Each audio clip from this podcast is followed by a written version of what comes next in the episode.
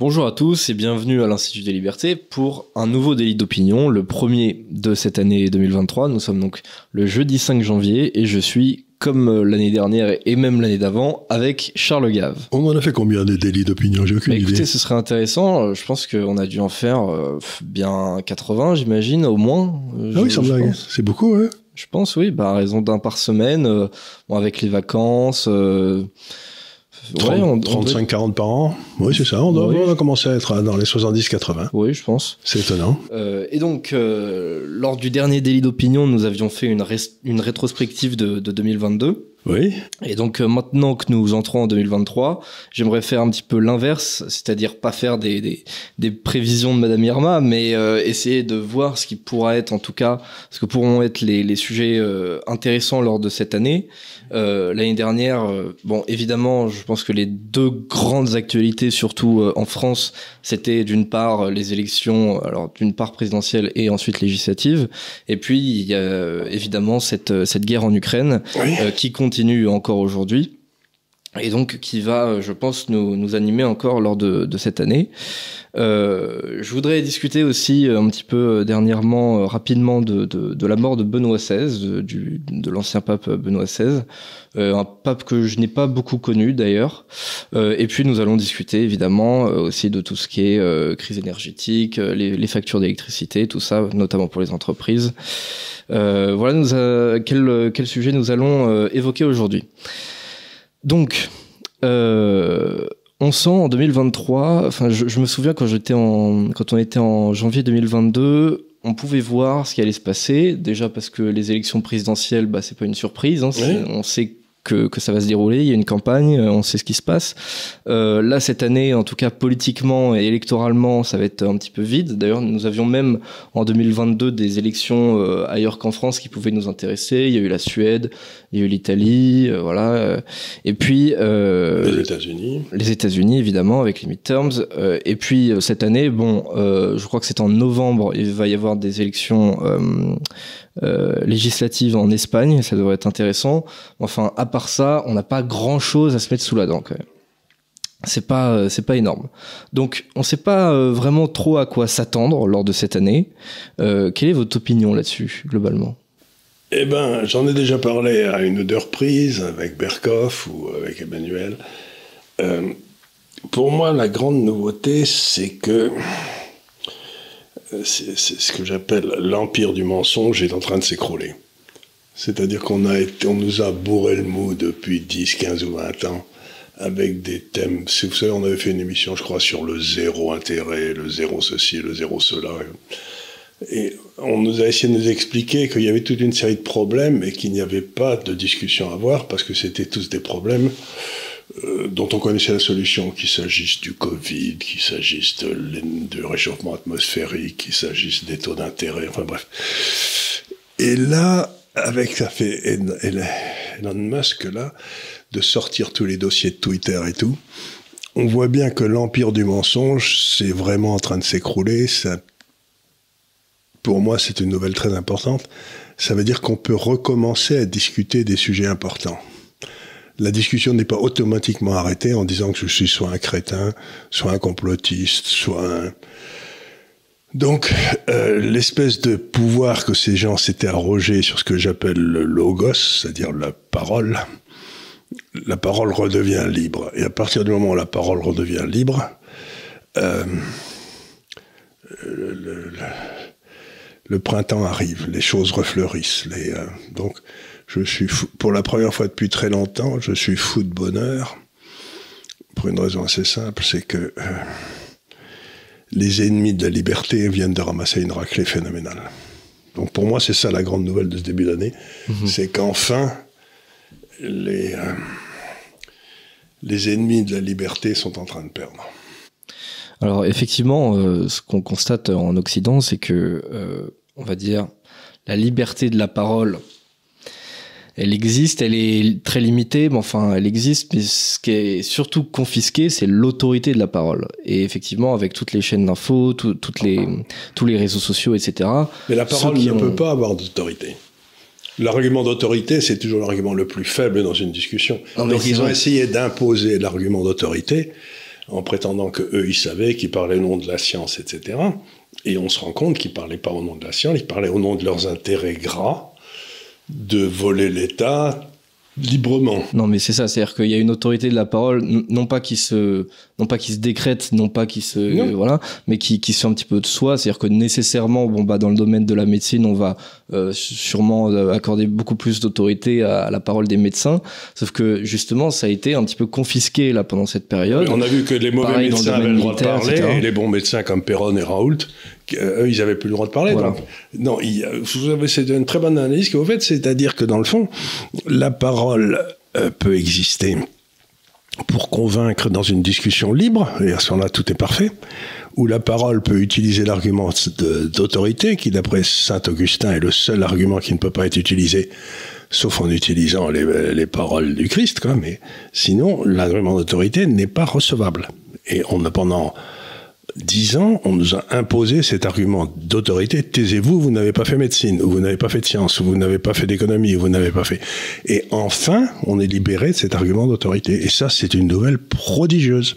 C'est vrai qu'il y a cette notion de l'expert, l'expert, l'expert euh, sur, les, sur les plateaux télé. Euh, ça, c'est assez fascinant quand même comme comme notion.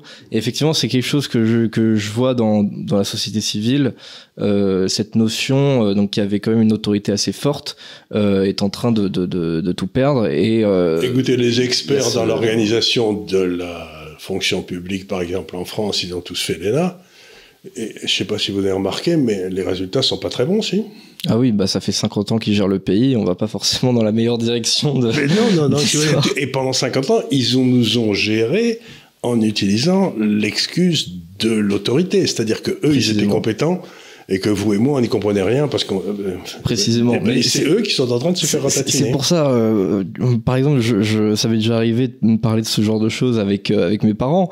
Euh, moi, ils, me disent bon, si tu veux faire de la politique plus tard, faut absolument que tu fasses l'ENA, etc. Jamais de moi, moi, je me dis justement, je pense que il, y a, il va y avoir et ça commence déjà, ça a déjà commencé depuis quelques temps, mais il va y avoir encore plus dans les prochaines années un discrédit intégral justement de toute personne qui va sortir de, de ce genre de d'école à étiquette euh, de euh, Sciences Po, ENA, euh, machin, encore plus pour l'ENA d'ailleurs, parce que en fait justement ce, sera une, une classe de pseudo-élite qui aura menti sur tout, qui se sera trompé sur tout, et avec son argument d'autorité. pour être une pseudo-élite. Oui. C'est-à-dire qu'on a formé littéralement pour que leur apprendre à mentir. Parce que, je reviens encore une fois, c'est que pendant très longtemps, l'élite française au niveau le plus élevé était scientifique, c'est-à-dire c'était des gars qui avaient fait béton en Polytechnique, dans Malsup, et euh, qui étaient corps des mines, enfin qui étaient à un niveau très élevé de connaissances scientifiques. On a remplacé cette connaissance scientifique par une connaissance des mécanismes administratifs, mais ça n'a aucune valeur.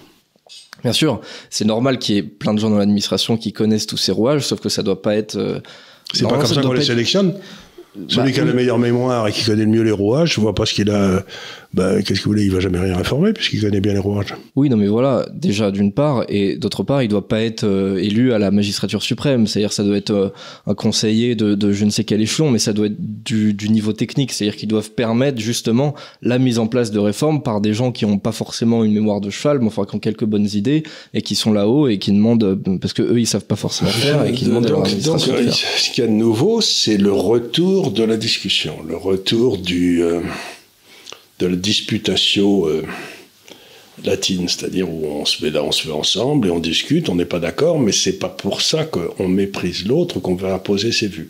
Peut-être dans une discussion comme celle qu'on propose par l'intermédiaire, de temps en temps les gens sont pas d'accord, mais peut-être ils ont l'impression qu'ils apprennent quelque chose et que ça leur fera changer d'avis d'ici quelques temps, une fois qu'ils l'auront digéré. Donc moi, quand je lis, quand j'écoute, je ne présuppose jamais, je ne préjuge jamais l'effet que ça va avoir sur moi peut-être un an après. Parce que mhm. ces choses-là, une nouvelle idée met du temps à mûrir. Donc s'imaginer qu'on va tout changer parce que quelqu'un aura une nouvelle idée, non, il faut, il faut que je l'accepte, que je la range dans mes, autres, dans mes autres idées pour voir comment elle se range. Donc admettre une nouvelle idée, c'est un processus long. C'est un processus long et je trouve que c'est un processus euh, en plus... Euh, excellent pour euh, pour le cerveau, pour la pensée, parce que moi Mais ça prend du temps et c'est difficile ça- et c'est douloureux. Justement, quand, quand, quand je lis ou quand je regarde certains euh, créateurs de contenu qui, euh, qui disent des choses que je sais déjà, avec lesquelles je suis déjà d'accord, bah, au fond, ça m'ennuie un peu quelque part. Bah je, ouais, je me dis, bon, bah, j'ai pas plus réfléchi là que avant. Il m'a rien, il m'a rien bon. appris de nouveau. Et c'est là où c'est, c'est pour ça que il faut laisser son esprit libre de s'organiser comme il le souhaite. Et ça, c'est une des choses les plus difficiles du monde, c'est de laisser son esprit libre parce qu'on veut le contraindre. Mhm. Non, mais bien sûr, le, le, la chose la plus difficile à faire, je pense que c'est penser contre soi-même, parce qu'on a évidemment ces présupposés, que c'est très difficile de revenir dessus. C'est très dur, c'est très dur. Donc, le temps de penser contre soi-même est revenu parce que la seule chose qu'on pouvait faire depuis dix ans, c'était se battre contre ces corneaux. Donc, on ne pouvait pas penser à soi-même, on était tellement obligé de se battre contre tout le temps que vrai. du coup, peut-être la pensée s'est appauvrie pendant cette période. Mais c'est pas pour ça qu'il faut. Maintenant, on va pouvoir recommencer à penser. Pour moi, c'est ça la grande nouvelle de 2023. Mhm. Ce qui me rend très optimiste pour l'avenir, mais ça ne veut pas dire pour l'avenir financier à court terme. Je veux dire par là, il y a eu tellement de faux prix, de fausses manœuvres, de fausses valeurs, etc., qui ont été créées pendant toute cette période par ces imbéciles, que ben, il va falloir corriger tout ça. Et là, ça va être, ça va être dur. hein. C'est un peu. C'est un peu comme quand la France euh, s'est retrouvée seule face à elle-même en 45. Bon, bah, il fallait rebâtir, mais euh, les premiers, ça n'a pas, été toujours gai, mais ça fait rien. Il y avait la lumière au bout du tunnel. Mais justement, moi, c'est quelque chose qui me réjouit plutôt, ju- justement parce que, parce que je suis né euh, dans une époque euh, où il n'y avait pas énormément d'opportunités. C'est-à-dire que j'aurais bien aimé, moi, connaître les, les, les années de Gaulle, euh, pouvoir euh, voilà, trouver euh, euh, un travail euh, hyper, hyper facilement, ce, ce, ce genre de choses. Enfin, c'était c'était des, des années euh, d'espérance quand même. Euh, alors aujourd'hui, on a beaucoup plus de, de, de confort technique, etc. Mais enfin, on, on manque quand même, je trouve, de, de, de sens, on manque de, de tout ça. Mais on vous a Euh, pas appris l'histoire, on vous a pas appris la philosophie, on vous a pas appris euh, à réfléchir par vous-même. euh, donc évidemment que c'est, mais, mais en même temps, maintenant vous en avez la possibilité. Vous êtes en quelque sorte, si on n'est plus obligé de se battre contre le mensonge, eh ben on va pouvoir chercher la vérité un peu. Euh, il y a une, une actualité récente euh, qui m'a qui m'a un peu intéressé, surtout que c'est un personnage que je connais euh, assez peu, euh, puisque il s'agit de Benoît XVI, puisque il a il a quitté euh, ses fonctions de, pape en, en 2012, euh, et que euh, bah, moi en 2012 j'avais euh, 12 ans, donc euh, forcément euh, j'ai pas beaucoup connu ce pape, qu'en plus il a pas été pape non plus hyper longtemps, il a été pendant 7 ans, donc euh, rien que là le pape François a déjà dépassé la, la, il voulait pas. la longueur. Il ne voulait pas, euh, ce que d'ailleurs je peux lui reprocher partiellement parce que normalement être pape euh, c'est un fardeau, Euh, on n'a pas envie d'être Ben, pape il en se principe. sentait peut-être, il se sentait, il, a- il se sentait peut-être incapable. C'est-à-dire que sa carrière, ça s'est beaucoup fait euh, dans l'ombre et avec euh, Jean-Paul II. Mhm. Et Jean-Paul II était un géant de l'humanité. Donc, il a servi, probablement quand Jean-Paul II avait des problèmes théologiques, etc., il allait discuter avec Benoît XVI pour savoir ce qu'il fallait en penser, parce que Mhm. c'était quand même un remarquable théologien, un Tout remarquable philosophe. Et puis, bah, c'est comme si. euh, c'est comme. c'est- si vous voulez, c'est difficile quand vous avez été le, numéro 2 euh, et que vous étiez fait pour être numéro 2 d'un pape comme Jean-Paul II, que vous soyez choisi pour être le numéro 1. Ben, vous n'êtes pas fait pour être numéro 1. C'est. euh, et donc, il a, je sais qu'il a essayé de réformer des choses à Rome et que euh, il- ça a été très dur et il y a eu toute une partie de son entourage. On a même tué des personnes qui lui étaient très chères, etc. Donc, euh, il, bah, il a bien. C'est pas, c'est pas à moi de juger, mais il a, il a, il s'est peut-être pas senti la force. Quoi. Oui. C'est vrai, non mais je peux, je peux comprendre euh, tout à Il fait. s'est pas euh, senti la force. Et, euh, ça n'a pas dû être facile pour lui, mais euh, en tout cas, il a. Son discours à Ratisbonne, là, était un. était un grand moment de la, pensée, parce qu'il a bien expliqué au monde musulman quelle, faisait la, est la différence entre une religion libre et une religion qui ne l'est pas. Et donc, on lui a beaucoup reproché d'ailleurs, mais je sais pas, c'est. Euh,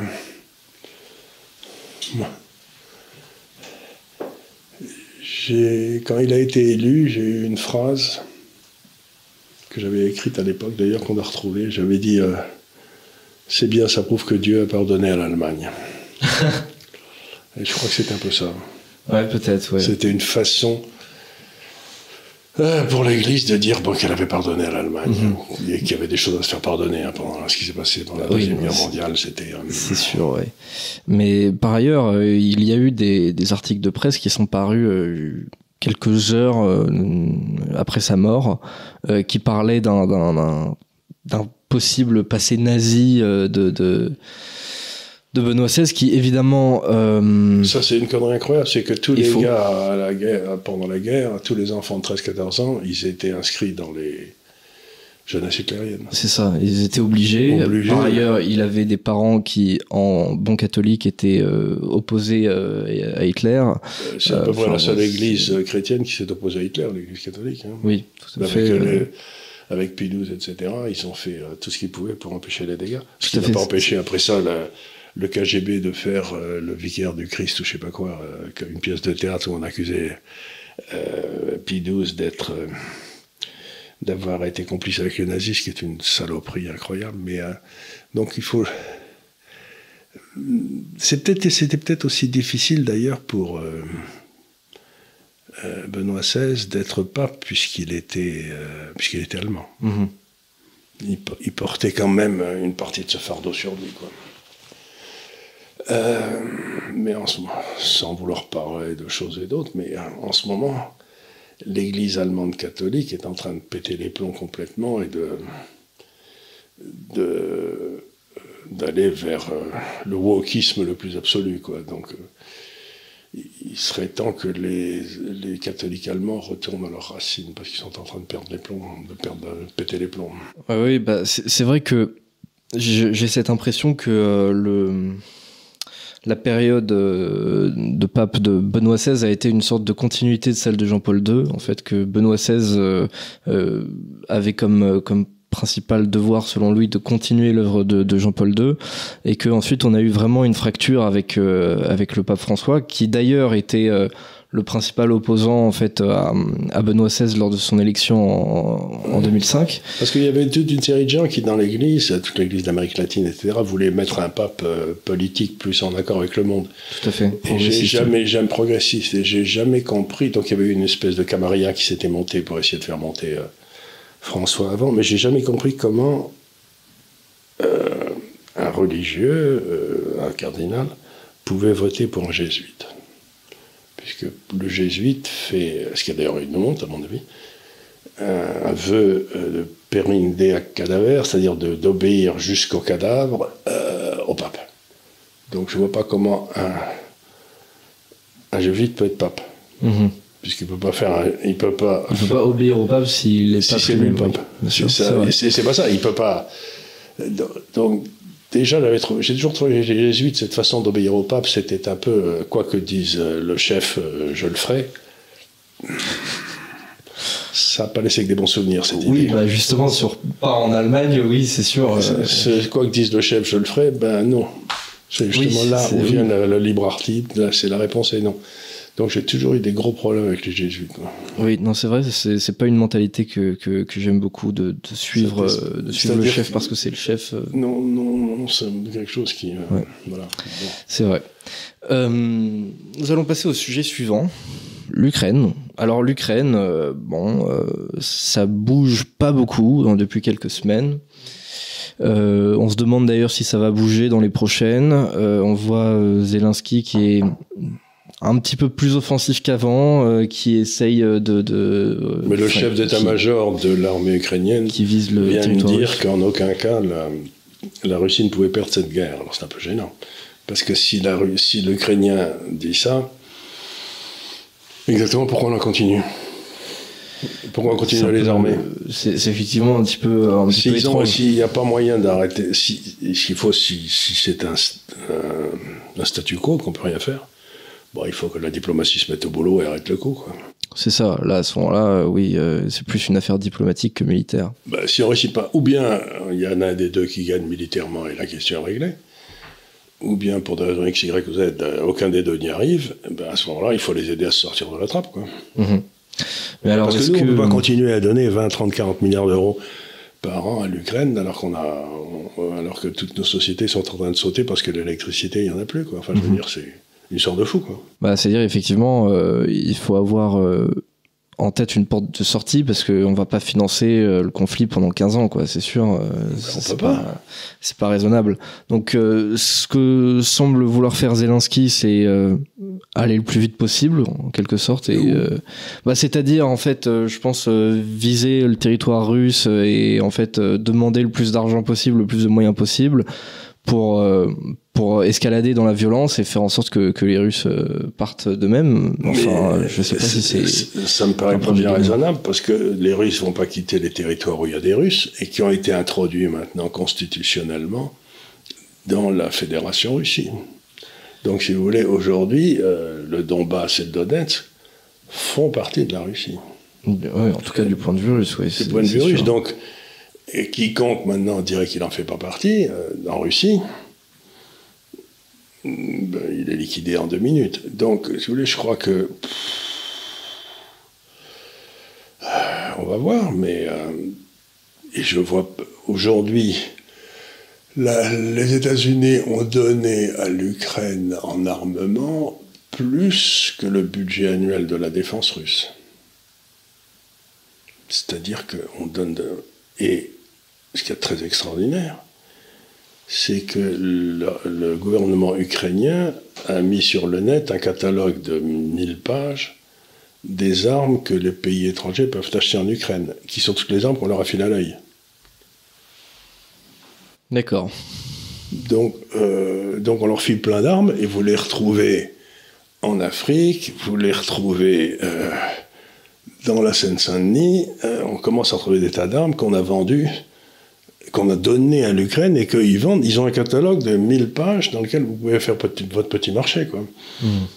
Mais il faut, il faut vraiment avoir aucune, euh, aucune vergogne, comme on dit en italien. Quoi. C'est, enfin, de, de, de vendre des armes. Et ils les vendent très bien, mais qu'est-ce qu'ils font du fric? À qui ça va? Où ça part? Il serait peut-être temps aussi de commencer à faire une petite. euh, faire une petite analyse de l'argent et des armes qu'on a donné à les Zelensky, à qui c'est allé, comment c'est allé, etc. Parce que l'Ukraine, c'est un des pays les plus corrompus qui soit. Quoi. Mhm. Donc si, si c'est pour aller dans des comptes de M. Zelensky ici ou là, je vois pas pourquoi on continue à lui donner des armes. Effectivement, euh, c'est vrai que ce serait euh, intéressant de pouvoir contrôler euh, effectivement comment sont utilisés tous nos équipements, puisque Il paraît que dans les canons qu'on leur a fournis, là, il y en aura fourni, quoi, ça, je sais plus, en avait 3 ou 4, les, les nouveaux canons César, je crois qu'ils s'appellent. Les oui, euh, oui, oui, C'était il y a quelques mois. ouais, c'est il y a quelques mois. Ben, euh, quelques- euh, trois jours après, le canon était, euh, était vendu aux Russes pour que le, le il y en a un canon qui était vendu aux Russes pour qu'ils puissent le démonter et voir comment c'était fait, quoi. Donc, je sais pas si c'est vrai, mais si c'est vrai, c'est, il y a un côté gênant, quoi. Effectivement. Effectivement. Après, j'ai une impression que hum, aussi que il y a de plus en plus, on a déjà un petit peu parlé, il y a de plus en plus de, de désaccords entre Zelensky et les Occidentaux. C'est-à-dire que notamment tout ce qui est euh, touché au territoire russe, touché à la Crimée, euh, nous a priori, on n'est pas trop pour. Euh, on a envie quand même euh, de, de garder le conflit à un certain Il y a niveau. quelque chose qui s'appelle le droit des peuples à disposer d'eux-mêmes. Alors, j'ai entendu, vous savez, ce Suisse qui était euh, à l'OTAN, qui était un des chefs des services secrets suisses, comment il s'appelle euh, Euh, ça me dit quelque chose. Oui, oui, ben ouais. Je- Alors, il a dit quelque chose qui m'a laissé stupéfait, que j'ai pas vérifié, mais qu'il faudrait vérifier.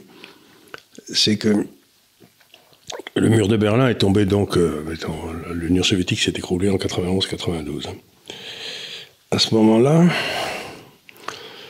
euh, la Crimée a demandé, son, a demandé son indépendance, a organisé un référendum, les gens ont voté pour le référendum, et le référendum, c'était de relier la Crimée à la Russie. Et puis en 93-94, la Russie s'est écroulée, etc. Et l'Ukraine a été un petit peu indépendante, et elle a envoyé ses forces spéciales pour reprendre la Crimée. Qui ont envahi la Crimée, qui ont repris les forces mmh. Alors qu'il y avait eu un vote demandant le contraire. Personne n'a rien dit. Et puis il y a eu le deuxième vote, donc euh, en la Crimée, quand il y a eu le, Maïdan, là, la Crimée s'est séparée. Donc, il faudrait que je me renseigne quand même. Est-ce que c'est vrai cette histoire? Est-ce que la Crimée avait demandé dès 91-92 et avait été quasiment autonome ou indépendante après la chute de, l'Union soviétique Et puis que c'est militairement que l'Ukraine en a repris le contact contre la volonté des Ukrainiens. Mhm. ouais. Parce que ce serait quand même quelque chose qu'il faudrait savoir si c'est vrai ou si c'est pas vrai. Parce que si l'histoire est vraie, c'est quand même un truc gigantesque. Parce que ça veut dire que. Euh, la, les Ukrainiens, c'est eux qui ont commencé en envahissant la Crimée, qui voulaient être restés dépendants de Moscou. Quoi. C'est, mhm. Ouais, faudrait que je vérifie cette information. Effectivement, ça, ça, change tout, je trouve.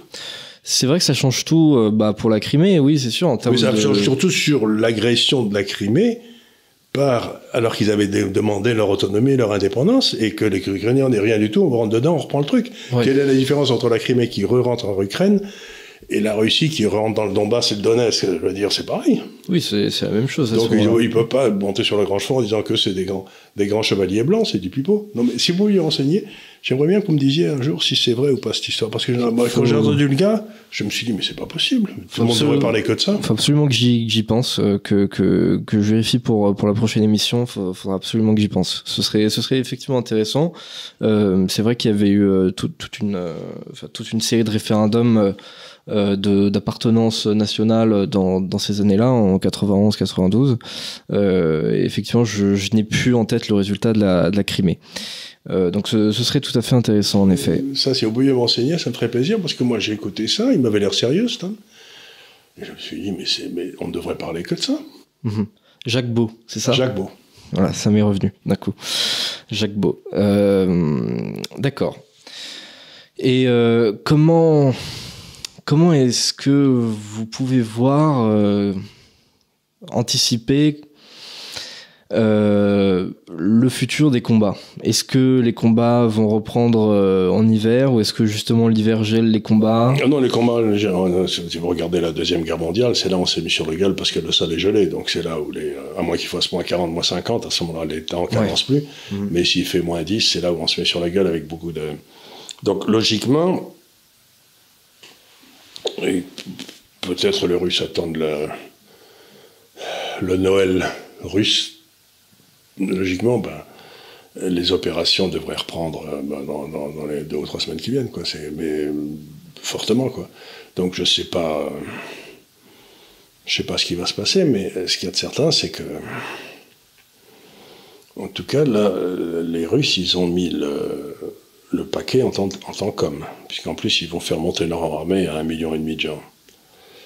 Donc ils sont en train de s'armer puissamment. Mais il y a aussi une autre nouvelle qui est sortie, je ne sais pas si vous l'avez vu, qui, qui m'a laissé très, très incertain, c'est que la Russie a fait une espèce de deal avec la Syrie et la Turquie euh, pour que tout le monde sorte de Syrie. Mhm. C'est-à-dire que s'ils réussissent leur coup, bon, le seul troupe qui resteront en Syrie, ce seraient des troupes américaines qui n'ont aucune raison d'être là. Mhm. Donc, si la Syrie réussit à pacifier la situation entre les Kurdes et les, et les Turcs, avec l'aide de la Syrie, ça veut dire que les Américains sont virés de tout, tout le Moyen-Orient. Oui, c'est. Tout ce qu'on appelait autrefois le Proche-Orient. On l'avait, euh, on l'avait un petit peu évoqué. C'est fini. Euh, ça veut dire qu'ils ont, si vous voulez, ils ont plus de base en Syrie, ils ont plus de base en Irak, ils ont plus de base en Afghanistan, ils ont plus de base. Et à ce moment-là, vous retrouvez ben, euh, les puissances régionales locales, qui étaient la Turquie, la, la, la Russie et l'Iran, qui se mettent d'accord, quoi. Et on est en train d'aller vers ça à toute allure. Donc, il me semble que les gens s'intéressent beaucoup à l'Ukraine, mais qu'il ferait beaucoup mieux de s'intéresser à ce qui se passe entre la Turquie, la Syrie, la Russie, l'Iran. Il se passe quelque chose de très très important là et personne n'en parle. Mhm. C'est vrai, on en avait parlé il y a, il y a quelques semaines. euh, C'était euh, Erdogan qui demandait euh, à toutes les troupes américaines de, de, s'en aller, euh, Manu Militari. Il y a- En plus, ce qu'il y a d'extraordinaire, c'est que Trump, à la fin de son mandat, vers la fin de son mandat, avait donné l'ordre à ce que toutes les troupes américaines se retirent de Syrie. Mhm. et, et le Pentagone a désobéi. Ouais. Ils ont refusé de le faire. C'est Ouais, incroyable de un- voir une armée refuser l'ordre de son commandant en chef. C'est incroyable. c'est complètement dingue, c'est complètement historique et on en a très très peu parlé. euh, Bah, c'est parce que c'était une manifestation de l'État profond, quoi, qui disait non, non, ça c'est. C'est bien pour ça qu'ils voulaient se débarrasser de Trump à tout prix. Mm, C'est complètement dingue. Euh, sujet suivant. Le réchauffement climatique a-t-il sauvé le gouvernement? Bah, non, vous voulez dire par là l'hiver doux, là.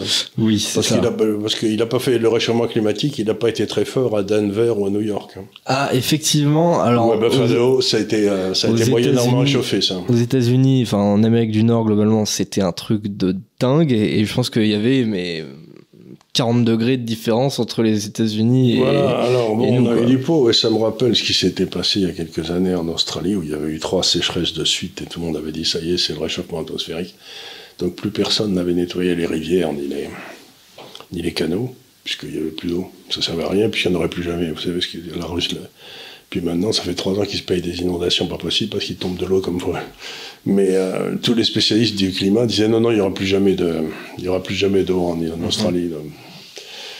Et puis tout le sud, le Pacifique nord-est est en train de se refroidir. Personne ne sait pourquoi.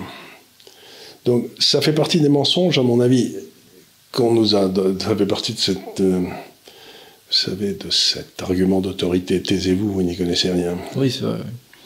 Eh ben, c'est un mensonge de plus qui est en train de s'écrouler, mais il a encore des partisans ici ou là, quoi. Après, euh, si je peux me permettre, il y a quand même, euh, je trouve qu'il y a un terme qui est de plus en plus en train euh, de, de remplacer celui de réchauffement climatique, c'est celui de dérèglement climatique. Le- climat, Celui-là, celui-là me semble quand même plus, plus adapté. quand Oui, même. mais d'abord, euh, encore. mais De règlement climatique, qu'est-ce que ça voudrait dire? Ça veut dire qu'il y a plus de tornades, plus d'inondations, plus de Non, non, pas nécessairement. Ça voudrait dire. euh, Si on en verrait les effets dans, la, dans les. Non, ce, ce serait pas forcément euh, des catastrophes naturelles. Ce serait juste euh, un dérèglement par rapport euh, par rapport aux saisons. C'est-à-dire, il fait moins froid en hiver, ou alors et, d'un coup, il va faire très froid au printemps, des, des choses comme ça. Oui, mais moi, quand j'étais enfant, en 56, donc j'avais 13 ans, euh, j'étais en Normandie chez ma tante, à Louviers. donc c'était On s'est couché, c'était le 10 ou 11 février. Il faisait 13.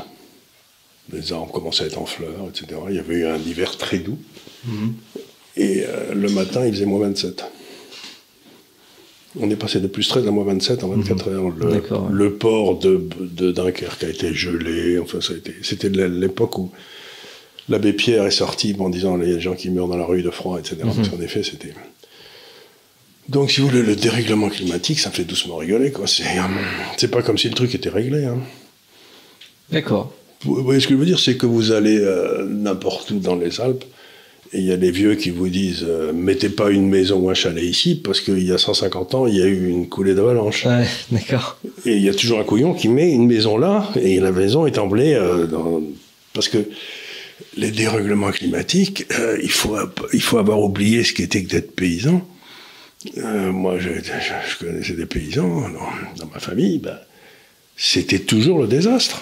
Parce que euh, d'un seul coup, euh, vous alliez ramasser le blé, paf, il y avait un orage, et vous ne pouviez rien faire, tout était mouillé, vous étiez foutu. Donc, ce que d'i- d'imaginer, c'est que tous ces crétins à Paris s'imaginent que les, le temps est gentil, qu'il est doux, etc.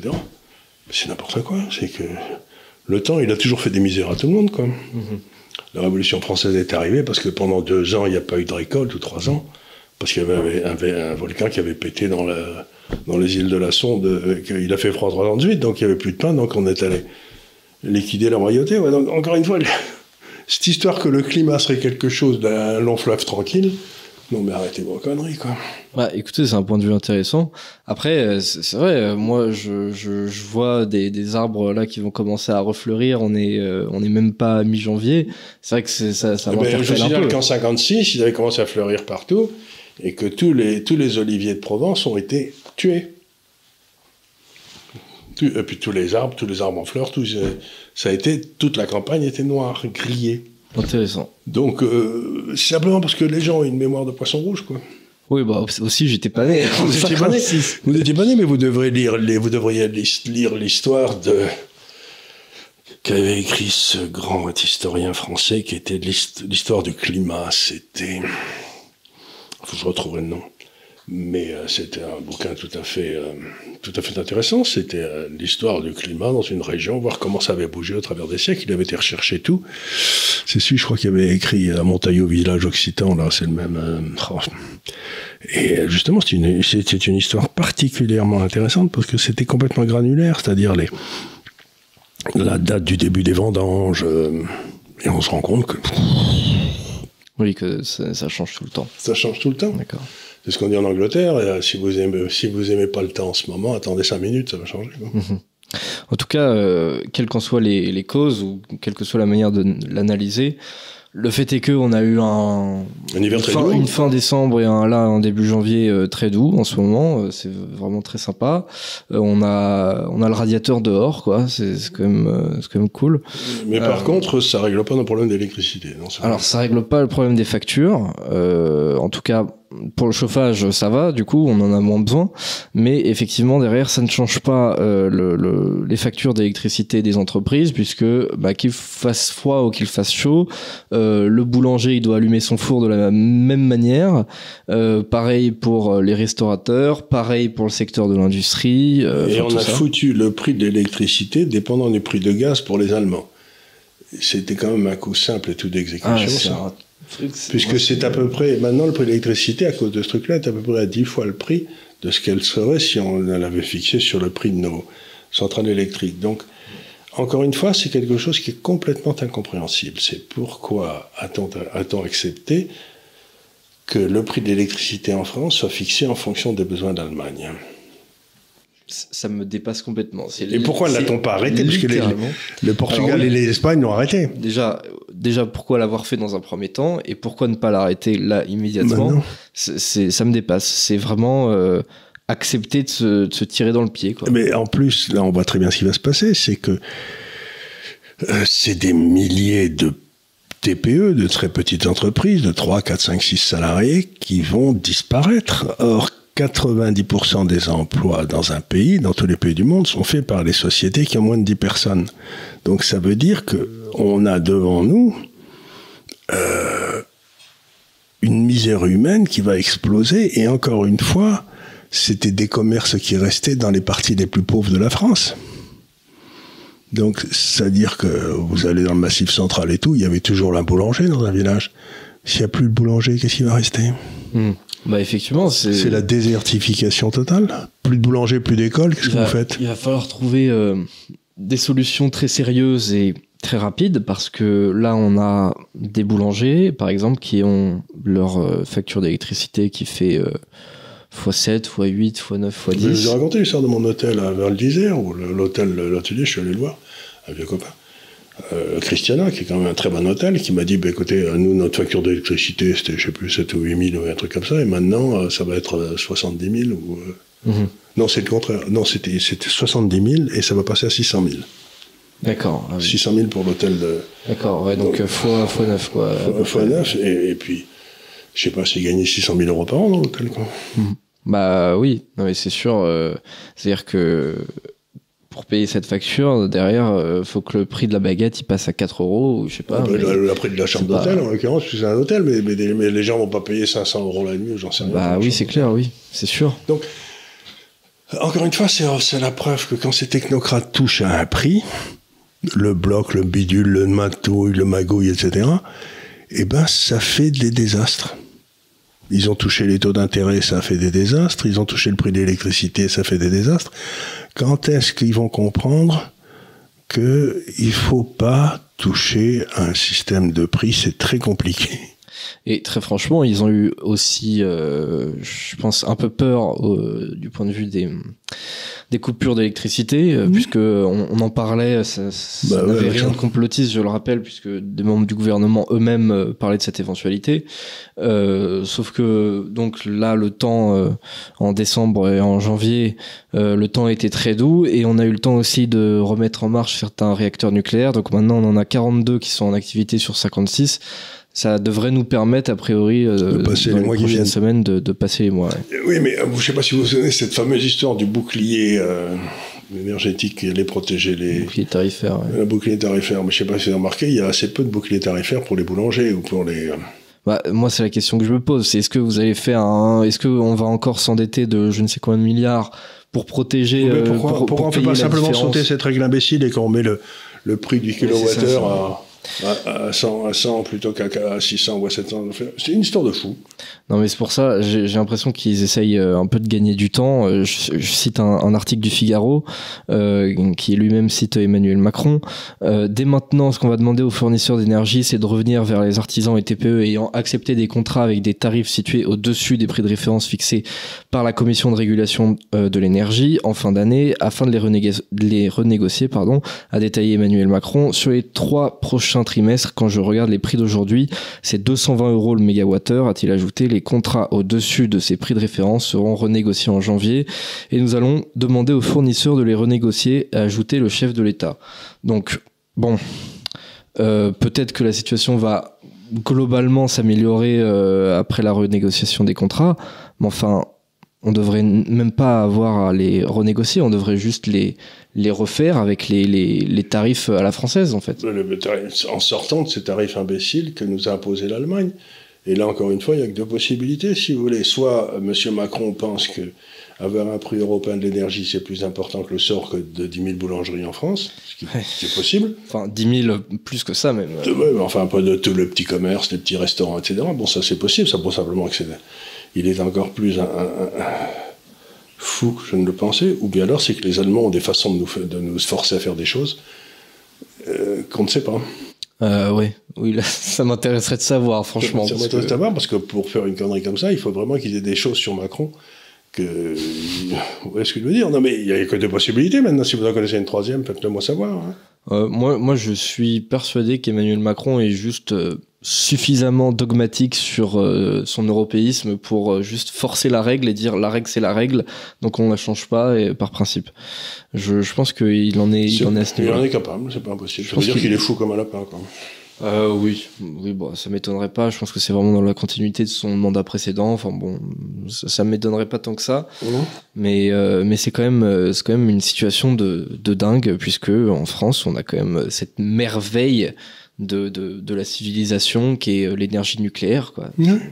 Et, qu'on a tout fait pour fermer. Sous les ordres de Macron d'ailleurs.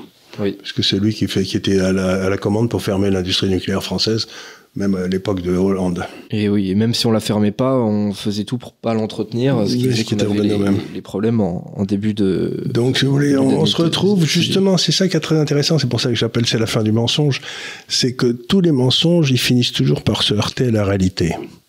Et c'est là où, en général, la civilisation du mensonge s'écroule. Et là, on voit bien que dans tous les domaines, le Covid, l'électricité, la guerre avec l'Ukraine, etc., tous les mensonges sont en train de sauter les uns après les autres et ils se retrouvent face à la réalité. Et ça, ils savent pas faire. Mais justement, c'est peut-être euh, la, la, seule bonne partie de cette crise énergétique, c'est que on se rend compte ah mais ça, on, a vu la, on a vu l'incompétence des gens. Hein, on a vu l'incompétence des gens. Ce que on, dit, on, se rend euh, compte quand même de l'importance du nucléaire. C'est ce que dit le Floc Prigent, c'est ce que dit Poroglio, qui doivent savoir de quoi il parle. Euh, bah oui, euh, en effet, on, l'a vu, on le voit, et, et, la façon dont ils ont géré tout ça est en, en dessous du, et là, il y a un rapport qui vient sortir de l'inspection générale de la santé pour montrer que le, la façon dont ils ont traité le Covid pendant la première année, euh, c'était n'importe quoi, quoi. Donc, les propres euh, agences de vérification de la façon dont l'industrie fonctionne, euh, l'administration fonctionne, qu'il s'agisse de la santé, de l'énergie, sont en train de dire on a été gouverné par des guignols. Mm-hmm. C'est quand même gênant, non?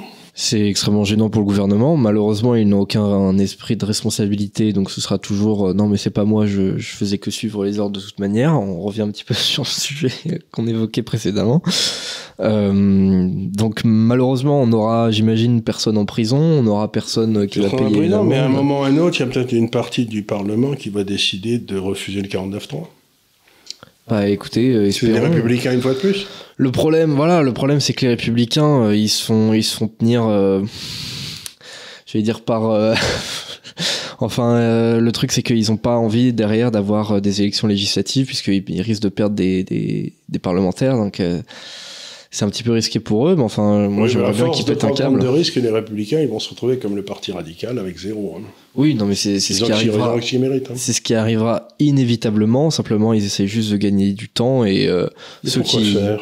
Bah, je pense que c'est juste une histoire d'individu. C'est-à-dire que ceux qui ont été élus, c'est peut-être pas une mentalité de parti, c'est peut-être juste une mentalité d'individu de se dire bon, moi j'ai été élu euh, par miracle avec cette étiquette. euh, j'ai encore euh, bon là euh, quatre ans et demi, euh, même un peu moins euh, tranquille. Et puis ensuite peut-être euh, je préparerai un boulot euh, ailleurs euh, dans, dans, dans le tertiaire ou la dans j'aurais fait trois, trois mandats, j'aurais j'aurais une retraite. Mais si c'est ça, si vous voulez, ils, ils ont. Ils trahissent. Ah oui, non mais complètement. Bah, il- Enfin, ce serait pas la Ouais, première fois. ce ce qu'on en en tire comme conclusion politique, c'est que le parti de la trahison, c'est les républicains. Oui, parce que c'est eux qui devraient être en mesure de régler les problèmes et c'est eux qui font en sorte qu'on ne les règle pas. Et qui refusent d'arriver au moment de décision où il faudra dire peut-être à, à M. Macron, vous vous soumettez ou vous, ou vous démettez. Oui, tout à fait. Se soumettre ou se démettre. Mais ils ont peur, sont des gens prudents, ils cherchent à ménager le bourgeois versaillais. euh, mais, mais en quoi ils ont, ils ont moins de députés que le FN aujourd'hui. Et ils en auront deux fois moins la fois prochaine. Ouais. Donc on assiste à la mort du parti radical de Chirac, C'est ça, c'est le parti radical de Chirac. Qui a fait que des conneries, qui nous a toujours trahis, qui a été dans tous les sens. Et, euh, et puis qui avait été suivi par le parti radical agité de Sarko, qui a lui aussi trahi avec beaucoup d'enthousiasme. Et, Oui, c'est assez dingue avec les, les républicains, c'est que si on parle avec eux individuellement, ils ont probablement plein de bonnes idées, sauf que derrière, ils ont pas de caractère, ils ont pas de, de, de force de, de, de, décision, ils ont pas de courage, c'est vraiment ce qui, ce qui leur manque comme Et comme vous le voyez quoi. très bien, quand ils sont à, à Bruxelles, euh, les gars qui ont été élus avec l'étiquette républicaine, là, ils votent tous les textes bruxellois de perte de souveraineté. Il n'y en a pas un qui n'ont pas voté. Ouais. Donc ils sont en train de pousser des cris, euh, vous allez voir ce que vous allez voir sur la souveraineté, mais quand ils sont là-bas, ils votent tout. Donc euh, la grande nouvelle des, des 30 dernières années, c'est la trahison des gaullistes. quoi. Ouais, 30, voire même euh, peut-être encore davantage, mais euh, oui, en tout C'est cas, la euh, trahison des gaullistes. sur les 30 dernières années, c'est certain, oui. C'est la tradition, c'est la tra- trahison de Juppé, de Chirac, de, il y en a pas, de tout bon. Il y en a pas un qui a manqué à la, à l'appel de la trahison. Tout à fait. C'est bien. Bah écoutez, euh, on a évoqué tous les sujets que, dont je voulais parler. Et donc, euh, je voudrais vous laisser avec une conclusion, c'est que l'empire du mensonge est en- s'est écroulé et que donc ça va être dur, mais quand même, pour la première fois, je recommence à sourire. Bah écoutez, ça, ça fait plaisir de vous voir comme ça, en tout cas, parce que c'est vrai que Je suis content. si, si je compare avec janvier 2022, vous étiez moins optimiste sur, Ah, sur J'étais dés- j'étais désespéré tellement la connerie valait bas. Quoi. C'était- Ouais. Et on pouvait rien dire. On était en, même sur cette chaîne, on avait peur que YouTube nous fasse ci, YouTube nous fasse ça. Maintenant, à mon avis, YouTube, il faut commencer à faire attention avant de fermer des gens. hein. Bah, Avec ce qui s'est passé avec Elon Musk. mais oui, et Elon Musk a, changé une grosse partie de la donne sur tout Oui, ce qui est réseaux sociaux. Effectivement, c'est un, un précédent historique euh, intéressant. Euh, donc, je laisse notre public avec euh, cette discussion qui se termine donc maintenant. Euh, je renvoie, comme d'habitude, chacun vers nos espaces, que ce soit euh, sur Twitter, sur Instagram, sur euh, TikTok même. Euh, même si je pense que la stratégie, c'est plutôt de prendre les gens sur ces réseaux sociaux et de les remettre derrière sur la chaîne YouTube. YouTube, absolument. Mais euh, derrière, voilà, on a plein d'extraits, par exemple, que ce soit sur, sur TikTok ou sur Instagram, on a plein d'extraits de, de, de Charles Disons des conneries. dis- en disant des conneries mais divertissantes. Euh, donc voilà, on a, on a plein de choses comme ça. Euh, et puis, bah, je vous dis à très bientôt pour un nouveau délit d'opinion. Je vous remercie pour votre attention lors de cette euh, émission. Je précise d'ailleurs qu'elles sont disponibles sur les plateformes de, de podcast, euh, notamment Deezer et Spotify. Voilà. Eh ben, merci beaucoup. Merci beaucoup et à la prochaine. Et bonne année encore.